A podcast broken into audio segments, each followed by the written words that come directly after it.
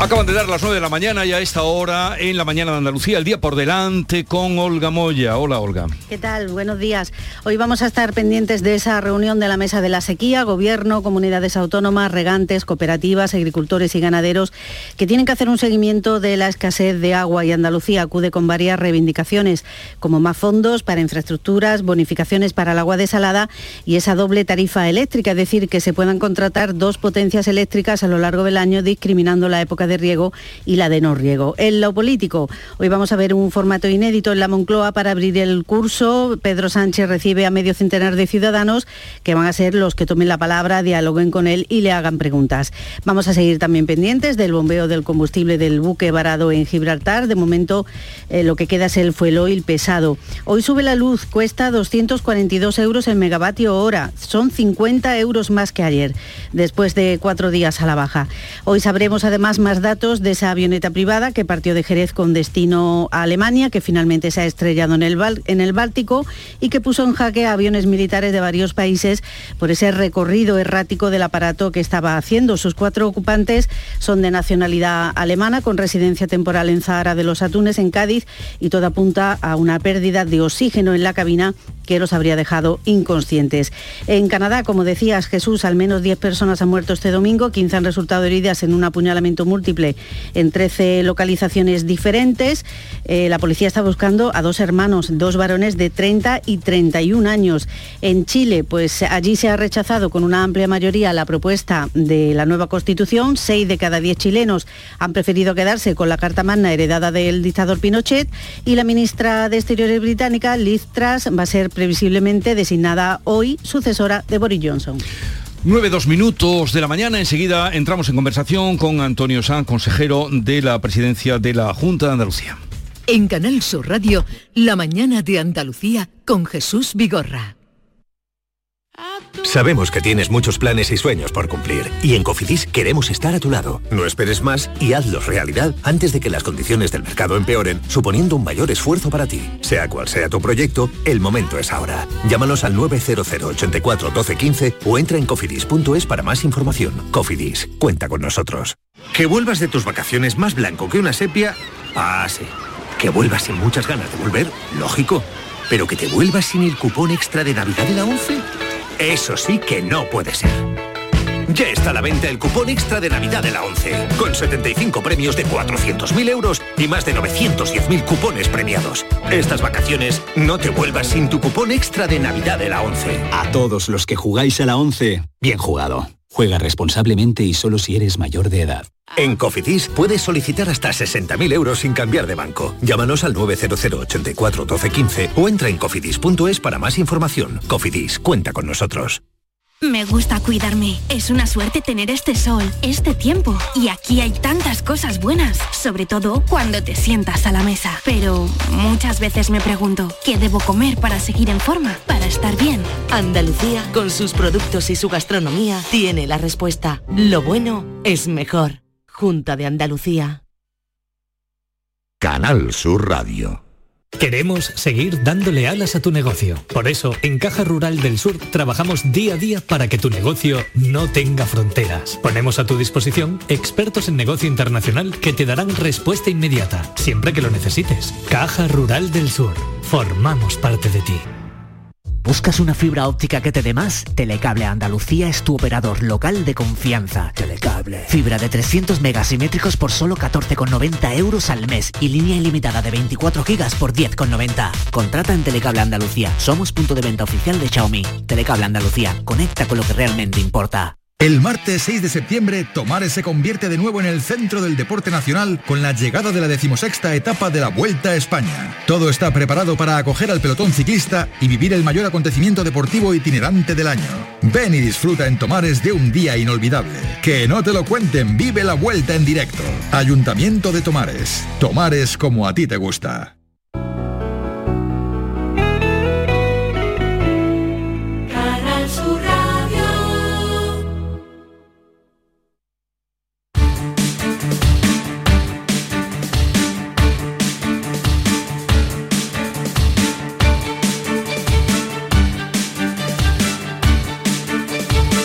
La mañana de Andalucía con Jesús Vigorra.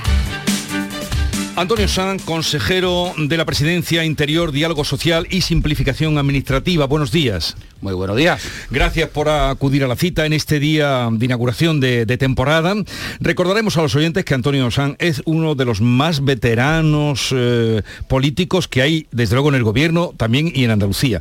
Eh, de 2015 a 2019, eh, a junio de 2018, fue delegado del gobierno de España en Andalucía, diputado autonómico en el Parlamento de Andalucía desde 2004, viceconsejero de la presidencia con Elías Bendodo en la anterior legislatura y gobernando ya el el PP en la Junta de Andalucía y desde el pasado mes de julio es consejero de Presidencia, Interior, Diálogo Social y Simplificación Administrativa. ¿Han aumentado las responsabilidades en el nombre de la consejería? Sobre todo le ha puesto unos apellidos eh, amplios el presidente. No sé si me ha llamado mayor o viejo, ¿no? Los veteranos, uno de los más veteranos. Puedo demostrarlo. Ah. Tengo pruebas. Sí, sí, sí. ¿Alguna ha visto? ¿Alguna foto ahí histórica que, que el amigo Javier te ha, te ha pasado? Pues la verdad es que, mm, bueno, han sido muchos años de recorrer kilómetros de, Andalucía, pero ahora apasionante tarea de compartir eh, gobierno con, con grandes compañeros y liderados por un presidente como Juanma Moreno Muchos años para tener este gobierno en Andalucía y hoy una realidad que además con una amplísima confianza de, los ciudadanos nos vamos a dejar la piel para, para desde luego cumplir y nunca defraudar. Empezaremos por lo que es actualidad. La Junta abrió ayer el baño en la playa de Poniente. ¿Tiene usted alguna información sobre los trabajos de extracción de combustible que se están haciendo? ¿Cómo van? Bueno, se ha retirado ya 41.000 eh, litros de, de combustible la tarea está siendo lenta porque algún, algún problema eh, ha habido de entrada agua en la, sala de máquinas.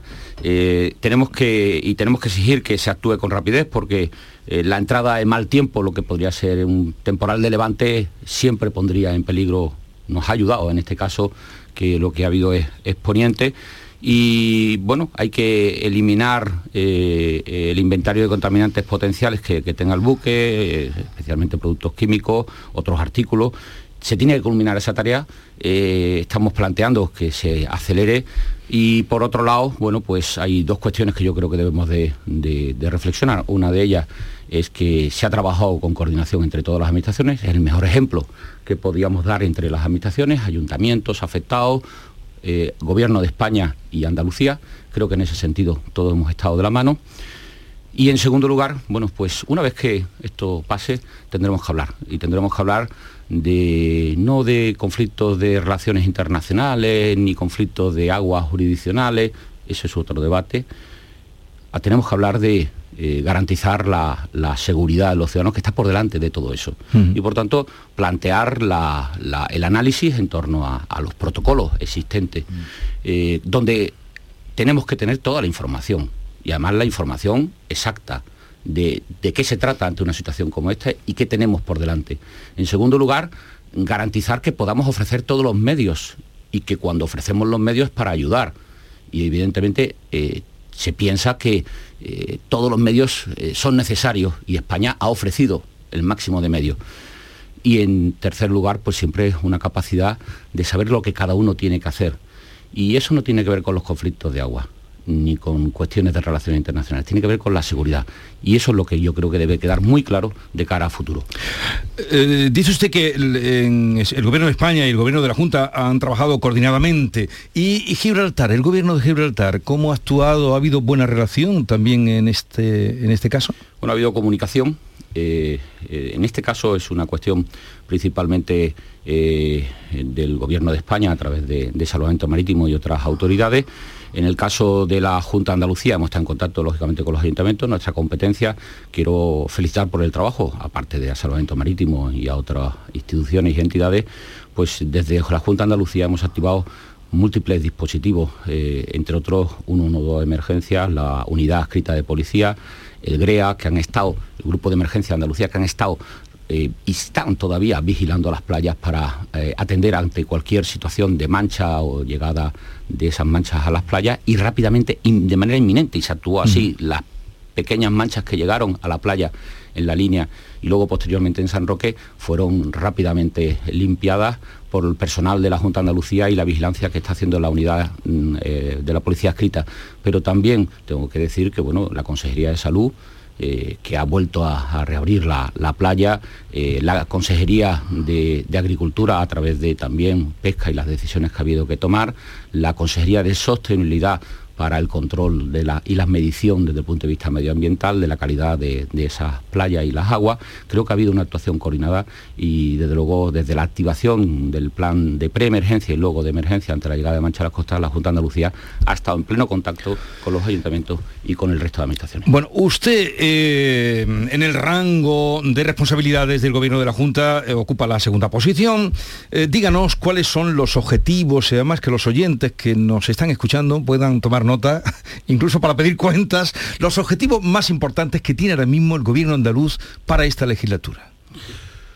Bueno, pero de manera eminente, eh, seguir eh, liderando la iniciativa de respuesta a las necesidades principales que tiene la ciudadanía. El gobierno de Juan Moreno siempre ha sido un gobierno, y creo que así se ha valorado, de anticipación. Durante la pandemia así ha sido y así fue. Ahora la anticipación tiene que venir de la respuesta a la crisis social, a la crisis económica, a la crisis de precios, a la situación energética, los costes y lógicamente a la necesaria activación, reactivación de la, economía ante este tipo de situaciones. Por tanto, lo primero es eh, seguir siendo el gobierno de la respuesta, el gobierno de la anticipación. Y eso bueno, pues lo vamos a hacer también a través del diálogo con los agentes económicos sociales. Hemos cerrado diferentes acuerdos en las etapas anteriores y estamos trabajando ya. Hoy me reúno con los empresarios, he estado reunido con UGT, con comisiones obreras y creo que, eh, eh, impulsados por el presidente, una de las cuestiones que nos ha planteado desde el principio el presidente Juan Moreno es el diálogo social, hay que eh, desarrollarlo llegando a nuevos acuerdos para afrontar con anticipación esa situación que las familias hoy nos plantean. En segundo lugar, unos presupuestos que vivimos una situación hoy de presupuestos prorrogados. La situación exigía unos presupuestos, no lo hicieron posible algunos, pero esta vez con la mayoría suficiente vamos a garantizar estabilidad y capacidad de planificación. Creo que en ese sentido la estabilidad para, para, lograr eh, el desarrollo de inversiones y políticas económicas y sociales es una garantía, gracias a la mayoría que se le ha otorgado al gobierno de Juan Moreno. Y en tercer lugar, pues seguir trabajando para que Andalucía sea la tierra donde sea más fácil y eh, desde luego más productivo invertir. Tenemos que hacer la tierra más atractiva para invertir, porque para vivir ya lo es para invertir y para trabajar. Y creo que en ese sentido tenemos que seguir ahondando en medidas como la bajada de impuestos, como la simplificación administrativa y facilitar esa tarea a los inversores que apuesten por Andalucía y que además se queden a vivir con, nosotros. Creo que ese es un camino ya imparable eh, que ofrece el gobierno de Juanma Moreno. Ahora que usted ha hablado de la simplificación administrativa, que es el último apellido que tiene su consejería, ¿eso significa mm, mm, simplificar, achicar la administración o eh, facilitar la comunicación de los ciudadanos con la administración? Bueno, hay eh, dos tipos de, medidas.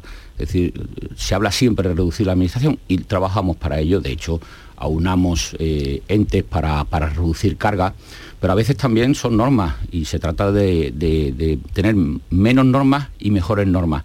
Bueno, hemos actuado ya con tres decretos leyes de simplificación administrativa que ha modificado 400 eh, procedimientos administrativos y más de 100 eh, normas. Eh, todo esto ahora estamos analizando otros 150 procedimientos administrativos, analizando la capacidad de poder reducir trámites, trabas, en hacer más fácil todo especialmente para los, para los inversores, siempre lógicamente dentro del cumplimiento de las exigencias normativas de ámbito estatal o, autonómico. Pero creo que se puede y se debe seguir haciendo más. Por eso el presidente cuando me, avisó de esta responsabilidad eh, me, incidió mucho en este apellido, como, tampoco, como también en el diálogo social. El diálogo social para este gobierno, para el gobierno de Moreno, no es una meta, es el camino, eh, no es un objetivo es el día a día de cómo vamos a, ser y comportarnos.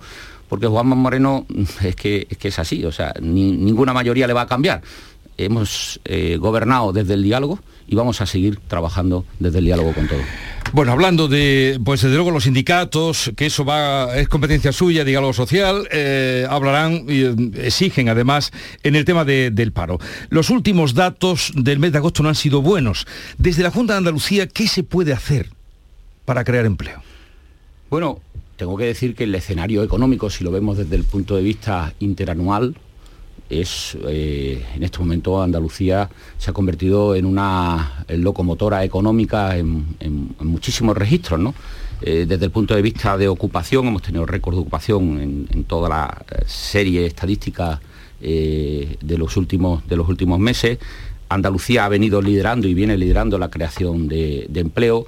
Tenemos ya el mayor número de, autónomos de España, algo que no había ocurrido nunca respecto al, resto de regiones eh, de, España.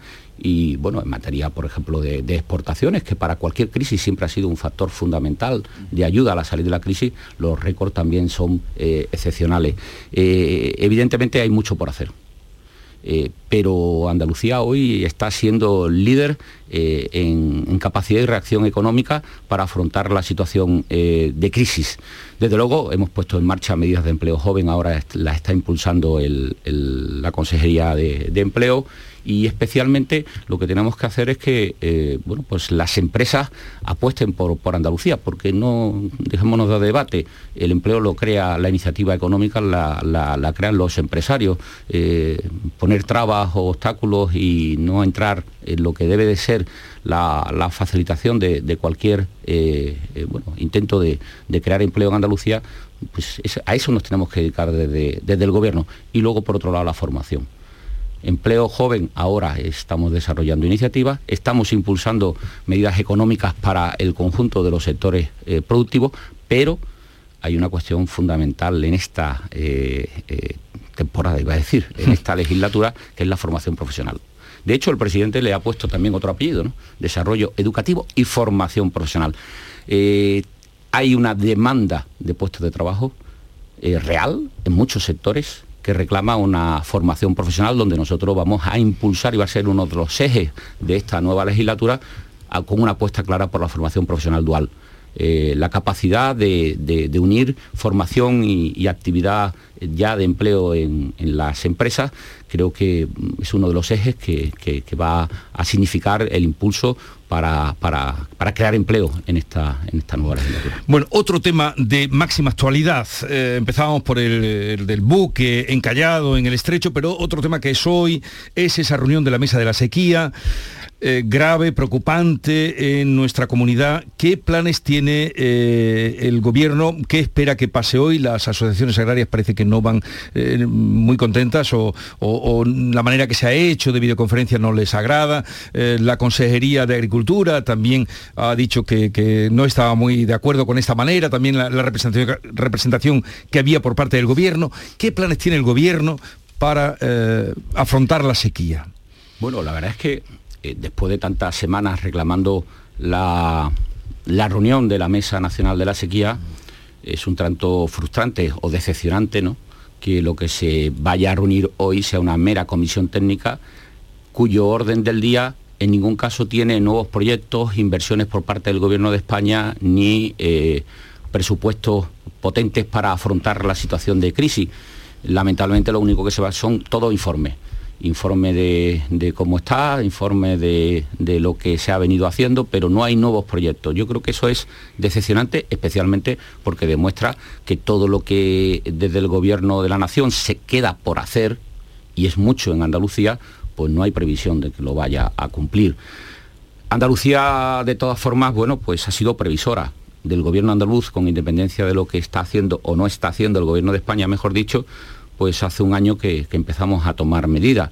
Y bueno, hemos puesto en marcha dos decretos por un montante de 141 millones de euros y tengas en cuenta que, fíjese, Andalucía ha puesto en marcha dos decretos por 141 millones de euros y el Gobierno de España con toda la competencia, teniendo en cuenta que tiene prácticamente el 67% de competencias en la cobertura del territorio, porque solamente con la Confederación Hidrográfica del Guadalquivir pues alcanza ese 67%.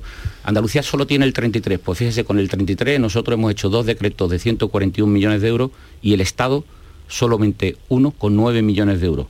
Imagínese teniendo el 67% del territorio andaluz, competencia del Estado. Nosotros eh, ahora ya vamos por el 48% de, ejecución de esas obras, son 15 obras en marcha que nos permitirían pues, una aportación de 72,9 hectómetros cúbicos nuevos de agua de cara al 2023. Por tanto, nosotros estamos ejecutando obras, entre otras eh, importantes también en relación con la depuración de aguas residuales, porque teníamos incluso por la etapa del gobierno anterior unas sanciones de la Unión Europea por incumplir los plazos que hemos tenido que pagar encima 12 millones de euros como consecuencia de esas sanciones. Ya no nos queda nada que pagar porque se están haciendo las obras bueno, estamos preocupados con determinadas zonas, entre otras la comarca más afectada que es la, la Sarquía, pero que a la vez, desde la Junta de Andalucía, la más beneficiada en obras.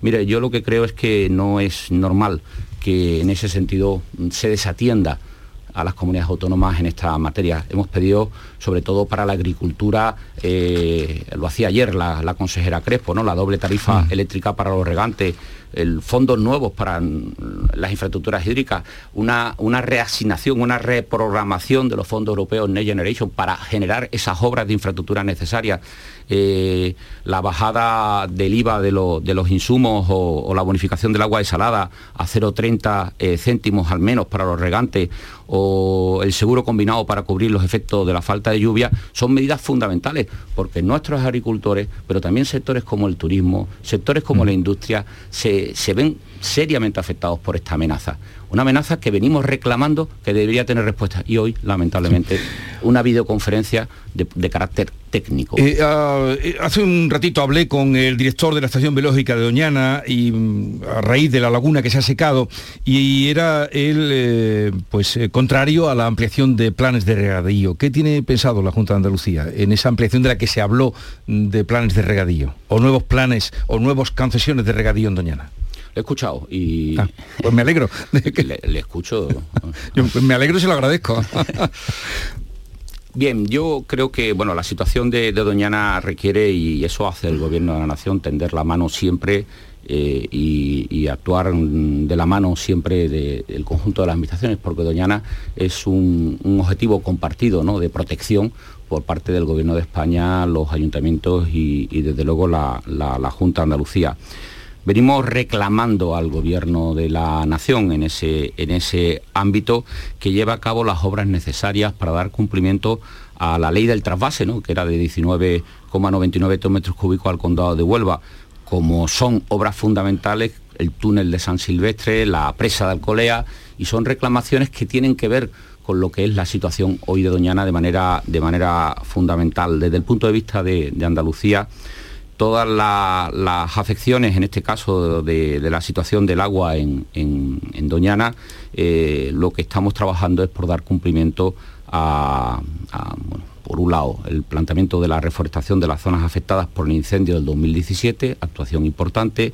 La constitución, hemos constituido un grupo de trabajo de carácter técnico científico para las relaciones, para analizar las aguas superficiales y subterráneas y la propia ecología en Doñana y luego estamos con un proyecto de mejora del espacio natural con una inversión de 6,6 millones de, euros, un proyecto de mejora de los hábitats del espacio natural de, Doñana. Y creo que la actuación tiene que ser coordinada, pero hacen falta infraestructuras fundamentales que tienen que ver con lo que hoy es la, situación de Doñana, una sequía gravísima, pero también una situación en el Parque Nacional de, de Doñana que desde el punto de vista de la situación hídrica requiere actuaciones urgentes. La, estamos reclamando, pero lamentablemente está dentro de la falta de respuesta que el Gobierno de la Nación... Pero la concesión de regadíos sí que, o ampliar los regadíos sí que depende de ustedes. Bueno, lo que se trata es de, cumplir y eh, se planteó una proposición eh, de ley en el Parlamento creo que tenemos que, trabajar lógicamente por, mm, buscar un equilibrio un equilibrio en la, zona, eh, también que siga favoreciendo la actividad económica. Sería injusto que, lo que significa eh, la, protección, lógicamente, prioritaria que tiene, que tiene eh, Doñana, el entorno de Doñana, pues se hiciese incompatible con lo que es la actividad económica. Creo que perfectamente debemos de trabajar por buscar ese equilibrio y ese será el interés que tenga el gobierno de, Andalucía. Estamos hablando esta mañana en el primer día de la temporada con Antonio San, consejero de la presidencia. Le pregunta Manuel Pérez Alcázar, editor de La Mañana de Andalucía. Consejero, buenos días. Muy buenos días. Hace unos minutos a micrófono cerrado recordamos su, larga trayectoria a pesar de, que todavía tiene una edad temprana de, su juventud. Eh, quería, quería preguntarle por, por, un aspecto en, eh, en, asunto político y otro de gestión. En lo político, Las relaciones del gobierno, usted como responsable de las relaciones del gobierno con el Parlamento va a ser el muñidor de nuevos acuerdos. Es verdad que el presidente ha hablado de esa amplia mayoría por la que ustedes no necesitan ahora mismo hacer ingeniería parlamentaria, no obstante. En la negociación más inmediata, que será, me imagino que la del presupuesto para el año que viene, eh, ¿Van a buscar aliados en el Parlamento? ¿Se convertirá, como lo fue en la anterior legislatura Vox, en un aliado estratégico? ¿Están abiertos a otras negociaciones o el Gobierno, como no lo necesita, sacará adelante esa negociación del presupuesto? Pues lo hemos hecho siempre. Eh, creo que las grandes reformas, las más importantes iniciativas deben de contar con el máximo consenso sobre todo para dotarlas de, estabilidad y, de bueno, pues, eh, lo que significaría eh, agrupar el mayor interés posible.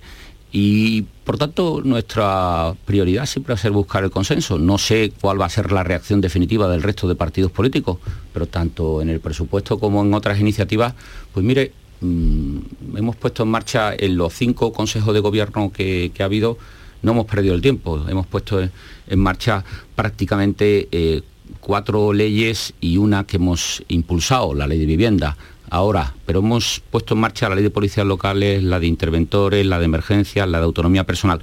Creo que en muchas de ellas vamos a tener el consenso y vamos a buscar el consenso de una amplia mayoría del Parlamento. Ahora, mm, el próximo Consejo de Gobierno vamos a llevar la ley de función pública, 36 años después. Mm, que se viene esperando mm, como agua de mayo desde el punto de vista de lo que es el, papel que importantísimo que tienen nuestros funcionarios y el personal al servicio de la, de la Junta de Andalucía espero y confío que esa ley también va a ser una ley con mucho, con mucho consenso. Por lo tanto, somos un gobierno que permanentemente trabaja en no tomar la iniciativa solo, sino que esa iniciativa tenga una fortaleza de apoyo social, porque lo trabajamos con los afectados, con los sindicatos, con los empresarios, eh, con eh, la sociedad y mucha gente, como, como fue la ley de autonomía, eh, la ley de, autonomía personal, pero le tengo que decir que el objetivo del gobierno va a seguir siendo siempre buscar la máxima mayoría posible. Yo insto al resto de fuerzas políticas a que construyamos juntos esa eh, Andalucía que avanza, esa Andalucía que progresa y esa Andalucía que responde ante las situaciones de crisis siempre adelantándose y, tomando, cogiendo el toro por los cuernos. Yo creo que en eso espero que podamos contar con los grupos políticos de la, oposición. Consejero, a ver, una que eh, anunciaba ayer su departamento, esa puesta en marcha de dos iniciativas para fomentar el mundo de la tauromaquia en nuestra comunidad, una red de municipios eh, taurinos, unos premios también de tauromaquia en nuestra comunidad. ¿En qué se va a plasmar, en qué se va a concretar estas dos iniciativas?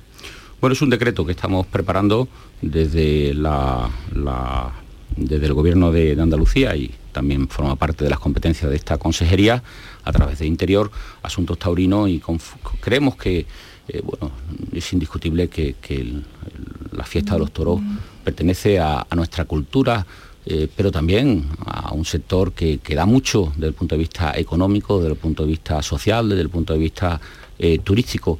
Eh, creo que la red de municipios turísticos eh, va a ser una norma en la que vamos a proteger, vamos a blindar y vamos a impulsar la fiesta de los toros como, como esa parte de la esencia, de la historia, pero también del futuro de nuestra tierra. Este es un gobierno que no tiene complejo, ni en esta ni en ninguna materia, porque defendemos las cosas que son nuestras al, máximo y además lo hacemos sin ningún tipo de, duda. Y, bueno, también a través de los premios eh, parecían mentiras que Andalucía pues no tuviera unos premios de, de taromaquia. Es muy amplio el abanico de sectores eh, muy amplio el que, el que aborda esta fiesta de los toros y creemos que reconocer aquellas entidades o personas que favorecen a la fiesta, pues creo que, Andalucía debe de, de, liderarlo. Una pregunta, ya tenemos que terminar, pero muy brevemente, y así le pido también que me responda. ¿Debe pedir perdón Pedro Sánchez por el caso de los seres? Bueno, lo sorprendente es que mm, pretendan ahora justificar para una decisión como la del indulto eh, una cuestión que jamás debía haber ocurrido y de la cual nadie puede justificarla. Pretenden justificar lo injustificable, que es los seres. Hay veces que escucha uno a dirigente del Partido Socialista y parece que se sienten orgullosos de los ERE. Yo creo que evidentemente eh, cuando se ha perdido más de 800 millones que era el dinero de los parados y ahora se pretende eh, a través del indulto ni siquiera reconocer la sentencia y ponen en duda la sentencia o la culpabilidad en ese sentido, pues creo que es muy grave, porque esto no tenía que haber ocurrido nunca, pero lo peor es que parece que el Partido Socialista eh, se muestra orgulloso. Y después de, pedir perdón, ¿ustedes aceptarían el indulto? Mira, yo creo que, eso es una cuestión evidentemente que es difícil de, comprender. Aún no ha llegado la sentencia, pero yo creo que no se puede pretender indultar al Partido Socialista, parece más bien que lo que se está buscando es un indulto al PSOE en algo que ha sido gravísimo. Yo creo que eh, el, indulto es una cuestión difícil de entender cuando ni siquiera hay un Partido Socialista que, reconozca lo ocurrido ni haya pedido todavía perdón. Mm. ¿Qué libro está leyendo o ha leído este verano? Pues, pues te tengo que decir que no he tenido este, tiempo. Este, este, verano podía contarte que estoy leyendo, pero yo creo que hay que ser absolutamente sincero. Seguro que vendría alguien y diría, pues me he leído, pues yo lo que tengo son un montón de papeles, me he hartado a estudiar porque creo que he, pedido muchas cosas, muchas cosas de, de lo que tenemos que hacer. Y yo, la verdad que el verano, por serte sincero, lo que me he dedicado es a estudiar todo lo que tenemos que hacer y a planificar eh, el impulso de este gobierno liderado por, por, por, Juanma, ¿no? Y, yo creo que, que, siendo sincero, pues lamentablemente no digo que haya perdido el verano, eh, he ganado mucho, me pondré la tarea de, un libro al lado de la mesilla noche, pero es que yo las noches encima las dedico a mis aficiones. No, no, no, leer no se puede leer en la cama porque uno se duerme. Los lectores... al revés, porque eh, también es necesario quedarse dormido. no es fácil muchas veces. ¿Duerme bien? Eh, duermo poco porque encima ya le digo, tengo algunas cosas y yo duermo... Eh, es que yo estudiaba eh, y me levantaba a las 4 de la mañana para estudiar y lamentablemente creo que eso se me ha quedado. Pero bueno, me sirve para las aficiones, porque aquí no hay tiempo para nada. Entonces yo mis aficiones, yo me dedico a la radio, ¿eh? Sí. Mi afición es Sí, yo sé que radio aficionado. Claro, y, bueno, pues para hablar con determinados países hay que echar un poquito a la madrugada. Pero eso por lo menos te quita, te quita el estrés y, bueno, se divierte uno. Bueno, Antonio mm, Sanz, eh, el número dos del gobierno de Andalucía, consejero de la presidencia, interior, diálogo social y simplificación administrativa. Gracias por la visita, espero que nos siga escuchando y suerte para la legislatura que está recién comenzada. Muchas gracias y a todos vosotros y suerte en esta temporada también a, Canal Sur y enhorabuena a todos los profesionales de Canal Sur por los magníficos resultados. Agosto histórico en audiencia, pero también un serial de un año que está siendo muy positivo en algo que es servicio público, que es lo que hace Canal Sur en bien de todos los andaluces. Muy bien, pues muchas gracias y hasta la próxima. En un momento reanudamos la tertulia con Patricia Godino, Héctor Barrota y Javier Caraballo. En Canal Sur Radio, La mañana de Andalucía con Jesús Vigorra. Mano de santo limpiar la ropa, mano de santo limpiar salón, mano de santo y en la cocina, en el coche, en el watercloak, mano de santo para el hotel, mano de santo para el taller, mano de santo te cuida, mano de santo te alegra la vida, mano de santo, mano de santo, ponte a bailar y no limpies tanto, mano de santo, mano de santo, ponte a bailar y no limpies tanto. Seguramente el mejor desengrasante del mundo. Pruébalo. Apúntate a la revolución del mueble en Andalucía. Almacén de oportunidades, a precios insuperables. Elige tus muebles y llévatelos al momento. Dormitorios, salones, juveniles, sofás, armarios, colchones, todo a precios de almacén. Almacén de oportunidades. Ya estamos en Jaén, Granada, Almería, Córdoba y muy pronto en toda Andalucía. Canal Sur Radio. ¿Qué deseo le pedirías al genio de la lámpara mágica? Lo tengo claro, controlar mi Mercedes desde cualquier lugar. Pero si eso ya es una realidad, en Concesur y Fervial tienen todos los servicios digitales que necesitas para conectar tu Mercedes a tu smartphone. Así sabrás la localización de tu vehículo y mucho más. Esto sí que es un deseo concedido. Infórmate en Concesur y Fervial, tus talleres autorizados Mercedes-Benz en Sevilla. El martes 6 de septiembre, Tomares se convierte de nuevo en el centro del deporte nacional con la llegada de la decimosexta etapa de la Vuelta a España. Todo está preparado para acoger al pelotón ciclista y vivir el mayor acontecimiento deportivo itinerante del año. Ven y disfruta en Tomares de un día inolvidable. Que no te lo cuenten, vive la vuelta en directo. Ayuntamiento de Tomares. Tomares como a ti te gusta. La educación es la mejor base para el progreso y los docentes andaluces el mejor motor para que cada estudiante pueda descubrir su vocación y desarrolle sus potencialidades. En este curso 2022-2023 impulsemos juntos el camino hacia el futuro de Andalucía. El mejor sitio para crecer. Junta de Andalucía.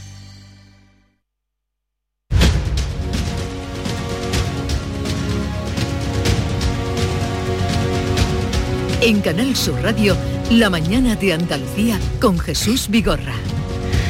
Y con Patricia, Héctor y Javier Caraballo, que han estado atentos también a la entrevista. Luego, si queréis comentar algo, pues eh, eh, también podéis comentar. Pero la pregunta que yo os haría, cualificados comentaristas como sois vosotros, es ¿para qué sirve un referéndum?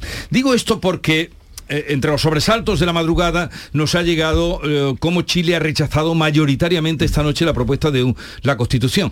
Eh, algún político oí decir una vez que cuando se convocaba un referéndum se convocaba para ganarlo.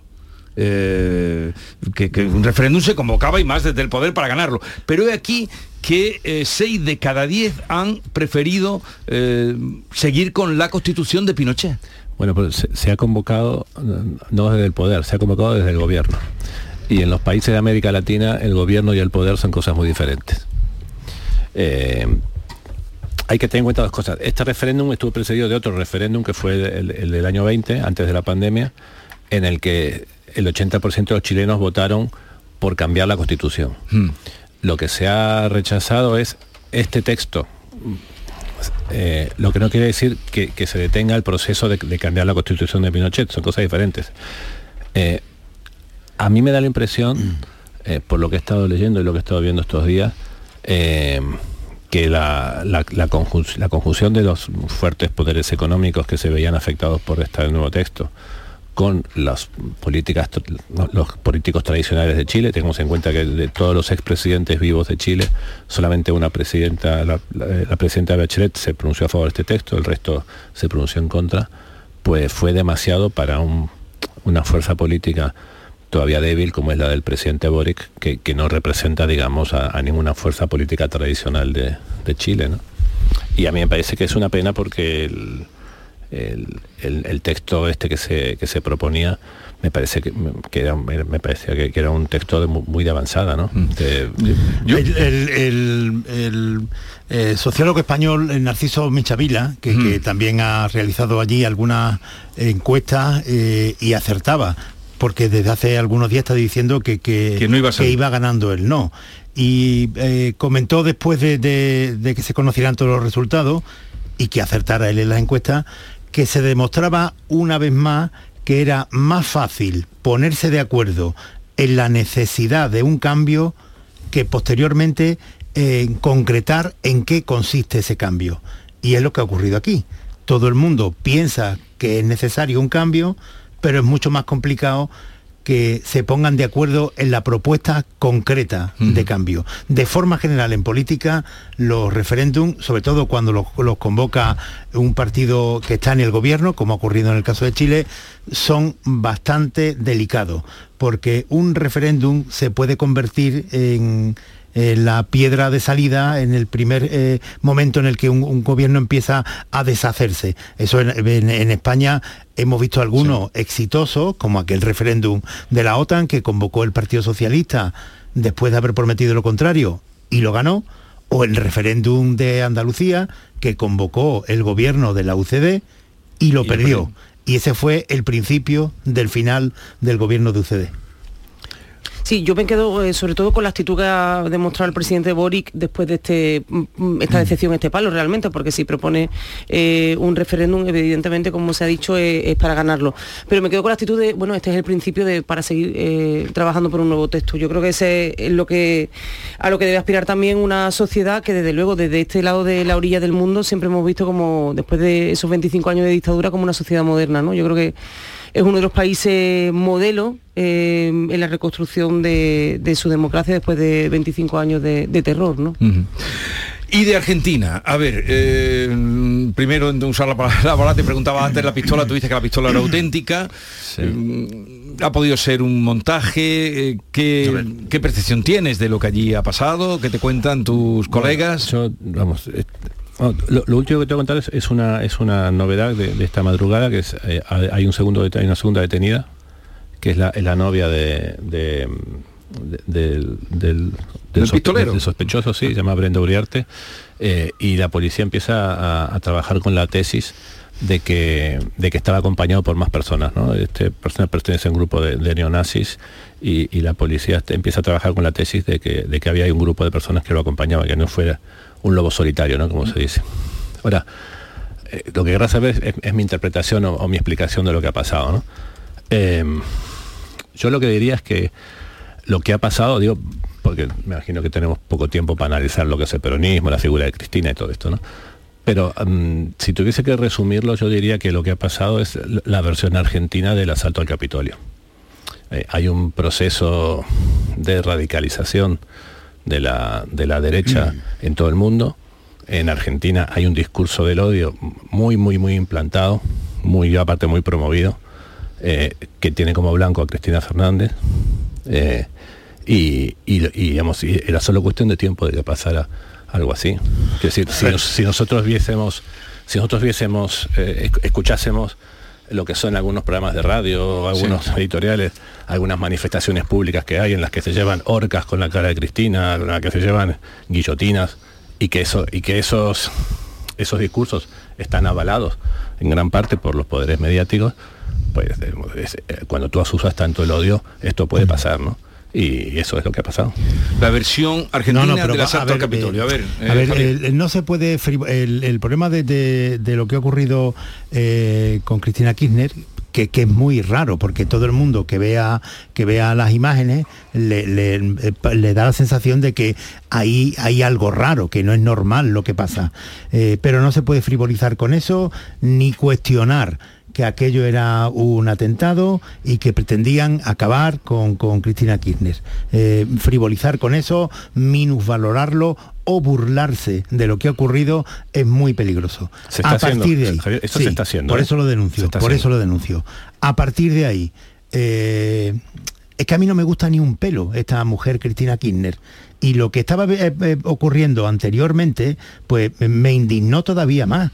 Cuando yo he visto a Pablo Iglesias eh, irse hasta Argentina, a Buenos Aires, y entrevistarse con Cristina Kirchner y ponerla como, como si fuera una víctima, a ver, a Cristina Kirchner, después de mucha investigación, de lo que la están acusando los fiscales, es de haber favorecido a un grupo de empresarios amigos y le ha, eh, dándole muchísimo dinero, muchísimo dinero incluso por obras que ni siquiera llegaron a realizar.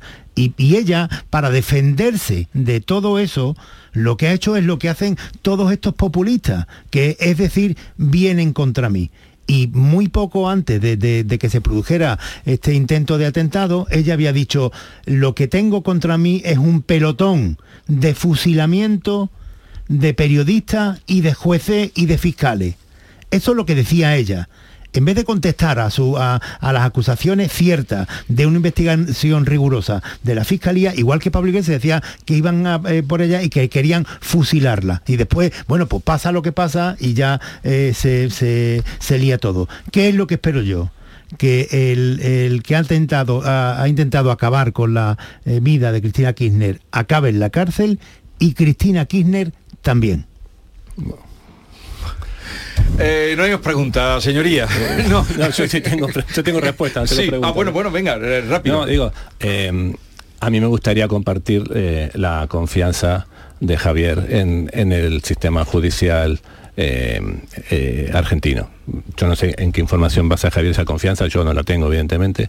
A Cristina Kirchner le montaron 12, 12 procesos judiciales se dijo que tenía el, dinero escondido en su finca, acabaron la finca, no había nada. Se, llegó a decir cuando Argentina mandó un satélite eh, al espacio durante la presidencia de Cristina Kirchner, se llegó a decir que, en realidad el satélite llevaba escondido el dinero porque lo habían puesto eh, en órbita para esconderlo.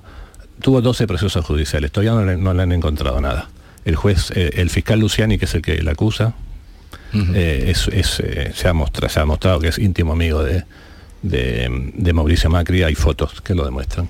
Quiero decir, eh, Cristina Kirchner está siendo objeto de una cacería eh, política y mediática y judicial, del mismo modo que lo fue el presidente Lula en Brasil, que fue que encarcelado por, por, un juez que luego fue nombrado ministro de Justicia de Bolsonaro y que, que luego esa causa se quedó nada, del mismo modo que se, que se persiguió a, al presidente Lugo en Paraguay, al presidente Correa en, en, en Ecuador, etcétera, etcétera. Santos ¿no? varones todo. Eh, yo no sé si son santos varones, pero a Cristina Kirchner todavía no le han demostrado absolutamente nada. Y aquí ya hay gente que dice que tiene que estar en la cárcel. Bueno, eh, yo a lo que voy es lo siguiente. Eh, en Argentina se ha asusado mucho el discurso del odio. El, y, y, esto que ha pasado es consecuencia es consecuencia del, de ese discurso del odio que se ha, que se ha usado. ¿Y, y esto no crees también de una falta flagrante del equipo de seguridad de ella? Eh, es decir, ¿cuánto, sí, mucho, cu yo, eh, no, no, sé cómo será la investigación. Yo desde, desde, mi absoluta ignorancia y además no quiero entrar en un tema desde luego del que bueno. mis compañeros tienen más información, pero que también a priori, a lo primero, el, el, sentido común te lleva a decir que el, el, el, equipo de seguridad, que debe ser amplísimo, el de eh, una mandataria como ella, ha fallado de manera bueno, que, de manera que clara. Fallo, que hubo fallos de seguridad. De hecho, claro. to, todos sus, sus, escoltas están siendo llamados a declarar. No, yo, no me yo, extraña. No, yo no sé exactamente, yo no estaba ahí, yo no, yo no sé lo que ha pasado, ¿no? Uh -huh. Lo que sí sé es que eh, este atentado ha estado, eh, digamos, que, que, no, que no es sorpresivo, que, que, no, que, no es, que no es una cosa sorpresiva.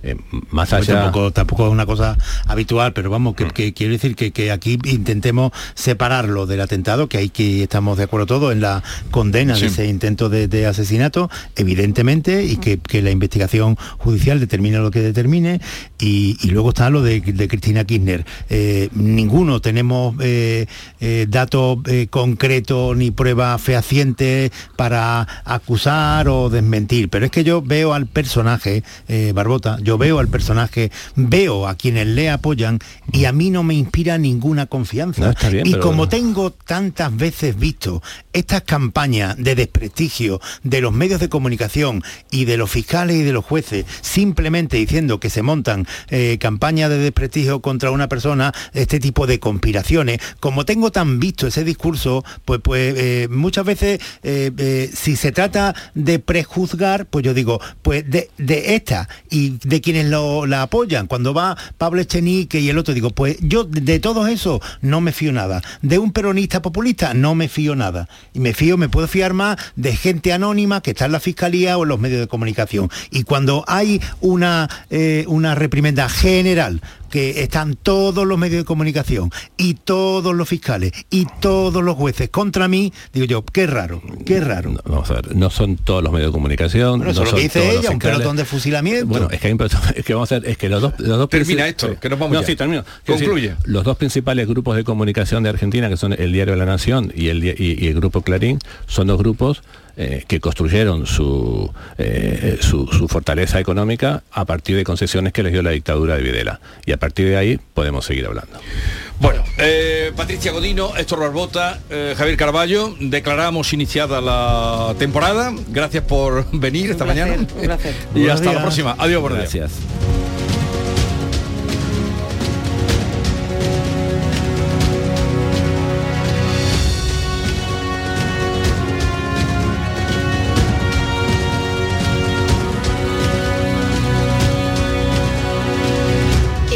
Sur Radio, La mañana de Andalucía con Jesús Vigorra.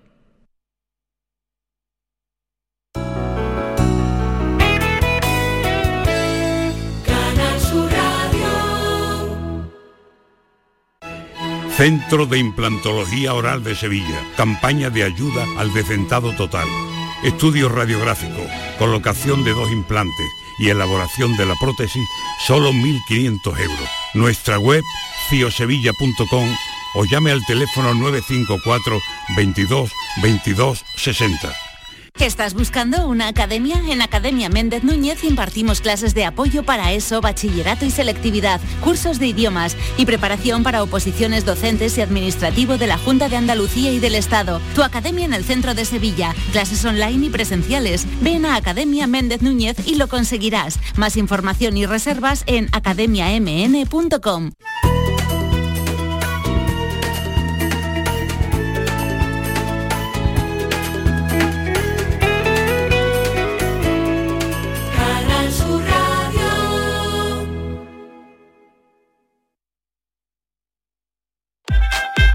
La mañana de Andalucía con Jesús Vigorra.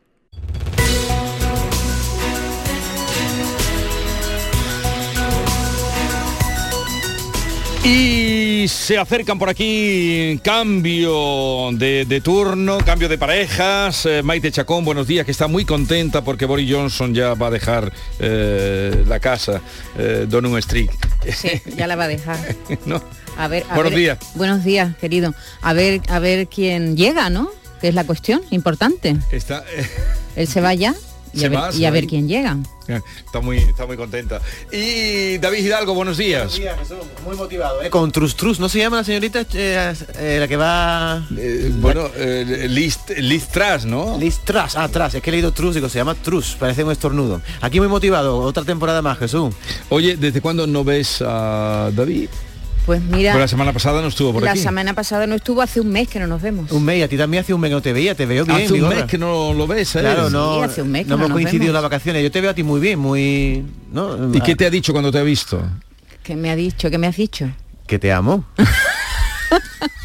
te amo. Tú sabes cómo es él. Es muy esa- pensaba que esa blusa que traía hoy era nueva, pero era antigua. No, 10 años que tiene. Esta mañana, esta mañana, de buena mañana se ha ido. Eh, estamos hablando de la sequía que a todos nos agobia y nos complica y no es para menos con lo que nos contaba esta mañana de la percepción que tenía Beatriz Galeano en la cooperativa donde estaba, eh, en la cooperativa Virgen de Loreto. Eh, no sé si has descubierto algo más, algún dato que nos pueda ser de interés y que dé cuenta y reflejo de cómo lo están pasando el mundo en general agrario, ¿no? Agricultores, ganaderos. Mm, Hola Beatriz de nuevo. Hola de nuevo, bueno, me he venido del campo hasta Benacasón, muy cerquita de donde estaba, para comprobar pues cómo afecta eh, esa sequía, esa falta de agua que a veces no entendemos, pero que nos explican muy bien los vecinos. Para saber qué consecuencias puede tener en este pueblo, por ejemplo, Benacazón es un municipio del Aljarafe sevillano de unos 7.000 habitantes que vive mm, de la agricultura fundamentalmente y de la aceituna exclusivamente. Así que aquí sí que hay preocupación, la notamos entre sus vecinos, estamos en uno de los bares del pueblo, en el bar Lo Nuestro, está situado justo al lado del campo de fútbol y aquí nos han contado muchas de las cosas que sienten los vecinos. Nos ha hablado, por ejemplo, Andrés. Buenos días, Andrés. Buenos días, buenos días. Él tiene campo, tiene algunos olivos, una finca no muy grande, pero eh, lleva toda la vida trabajando en el campo. Trabajando en la aceituna, así que son los que de verdad saben qué es lo que se está viviendo y, y- y cómo se nota esta sequía. Pues que con el tiempo, como estos días de esto se pierde todo, los olivos se pierde todo. Usted nos decía que lleva 40 o 45 años trabajando y que está y que ha visto pocas sequías como esta. Poca, poca, poca. El agua antiguamente llovía 40 días diarios, to- noche y día. Y el campo estaba riado, los pozos cogían agua amontonada. Ahora ni llueve ni hay nada. Esto es una sequía que esto como no... Es que no tenemos ni agua para beber. ¿Usted nota preocupación en el pueblo? Hombre, se tiene que notar, claro. Pero en este y en el mío, que, que es un brete. que Es lo mismo, un brete y vergado. Sí, prácticamente toda la zona del Aljarafe está en la misma situación, toda Andalucía, ya lo sabemos. Gracias, Andrés. Gracias pues, a ustedes. Hemos estado hablando, como te decía, con algunos vecinos y esta mañana lo hacíamos también con Juan Luis Oropesa, él es presidente del Consejo Regulador de la Indicación Geográfica Protegida de la Aceituna Manzanilla y Gordal de Sevilla. A él le preguntábamos eh, hace solo unos minutos, lo que pasa es que no nos podía atender en directo porque ya se tenía que marchar, porque eh, algo que, que- yo me preguntaba es que si la aceituna, si el olivo es de secano, ¿cuánta agua le hace falta y por qué le hace falta agua? Y esto es lo que nos contestaba, lo podemos escuchar, Jesús. La primera es, diríamos, la, la fachada del olivo, ¿no? ¿Eh? ¿Por qué? Porque la, mira, es por la mañana todavía y todavía hay hojas que están con el embés vuelto, está decaído, estos golpes de calor, es verdad que algunas mañanas hay algo de blandura, esta mañana no había blandura, no hay rocía, y el olivo ya, diríamos, te da esa sensación, esas amarillez, las mentías están borcaítas, y después la aceituna, ¿eh? que como se puede ver en el interior, sobre todo en la parte interna, hay aceitunas que están agostadas. ¿Qué es el agostamiento? El agostamiento es que empieza a arrugarse las aceitunas, ha estado antes verde, con mucho volumen y demás, pero al no tener agua el olivo, el olivo tiene que seguir viviendo. Entonces lo que hace es chupar de las aceitunas. Y de ahí viene ese arrugado que tradicionalmente se llama el agostado, pero porque ocurre en agosto. Sin embargo, ha sido curioso y diríamos un poco trágico porque este año hemos tenido el agostado en julio. O sea, desde la primera semana de julio estábamos viendo ya que el olivo no era capaz de mantener a sus hijos, a sus aceitunas, y ha empezado a chuparle, a chuparle, porque si no, no podía continuar viviendo. Explicaba él también que en estos momentos se están regando por minutos. Nos decía que dependiendo de la finca le daban 20, 22 minutos al día para poder regar, por tanto, muy insuficiente para lo que necesita ahora mismo los olivos. Hay preocupación en el campo, hay preocupación en los jornaleros, pero hay preocupación también en los locales, en, en los bares, en los restaurantes, en el propio pueblo. Eso nos contaba también Ismael, que trabaja en un bar de este municipio de Benacasón y que teme también que las consecuencias de la sequía y de la falta de jornales también llegue hasta aquí, ¿no? Sí, Pues claro, sí, porque a las aceitunas el le falta tamaño mucho por, por la, por la agricultura, que hay mucha gente trabajando en la agricultura y quiera que no, eso se nota, porque mm, entra mucho dinero en el pueblo. Claro, me decía también que, que aquí se habla, hablan mucho también ya lo- los trabajadores del campo de- del tiempo de la sequía, de, de cómo está la situación. Sí, mm, aquí se escucha que tienen 20 minutos de agua solo para regar, que no es suficiente y que no llueve. Muy bien, gracias. Pues esa es un poco la, la visión de que hay aquí, todo el mundo esperando, eso sí, que, que a lo mejor llueva, que lo haga en los próximos días. La campaña se ha retrasado, tendría que haber comenzado esta semana, se va a retrasar unos días. El lunes que viene comienza, pero hay algunos agricultores que ya también nos decían que va a empezar un poquito más tarde, a lo mejor el 16 y el 18 de septiembre, intentando esperar que llegue algo de, de lluvia y, y- y que sirva para mejorar la calidad y la cantidad de la aceituna. Bueno, gracias Beatriz Galeano que nos llevó y nos enseñó hoy ese eh, lamento por la falta de agua. Ya veremos qué pasa también con la mesa de la sequía. Llegó septiembre, que es donde estamos, que siempre llega, como también pasó el veraneo, y también llega García Barbeito eh, para hablar precisamente de esa reanudación de la actividad habitual. Querido Antonio, te escuchamos. Muy buenos días y bien hallado, mi querido Jesús Vigorra. Perversos. Y llegó septiembre. ¿Qué le parecía a usted que era cosa de la gente?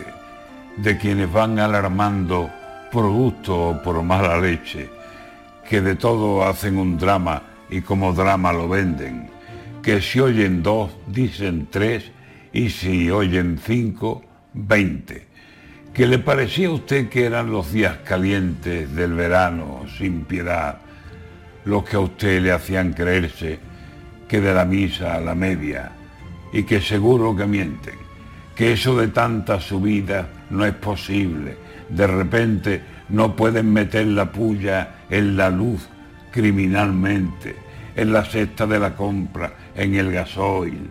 ¿Quién lo cree?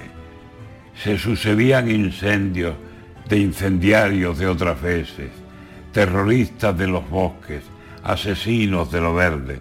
Y usted pensaba y pensaba que además de mala suerte, no iba a ser verdad, además, tantas desgracias presentes, tanto amago de lo malo, tanto aviso sin traerle un rayito de esperanza.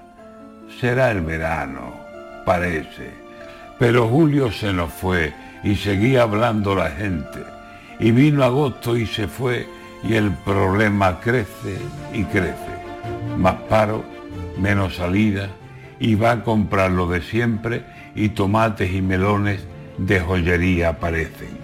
Y si hablamos de hipotecas, el monstruo se le aparece y de un bocado se come nómina de varios meses. Lo que ayer valía tres, lo han subido siete veces, pero lo que usted cobraba de lo antiguo no se mueve. Estamos peor que ayer, pero dentro de unos meses querremos retroceder al dolor que esto parece. Julio y agosto, mi amigo, fueron un grave accidente y lo que está por venir en cuanto cuaje septiembre, la sala de despertar nos va a aparecer. Acuérdese, Cualquiera tiempo pasado fue mejor y usted lo entiende y sabe que es la verdad, aunque esa verdad le duele.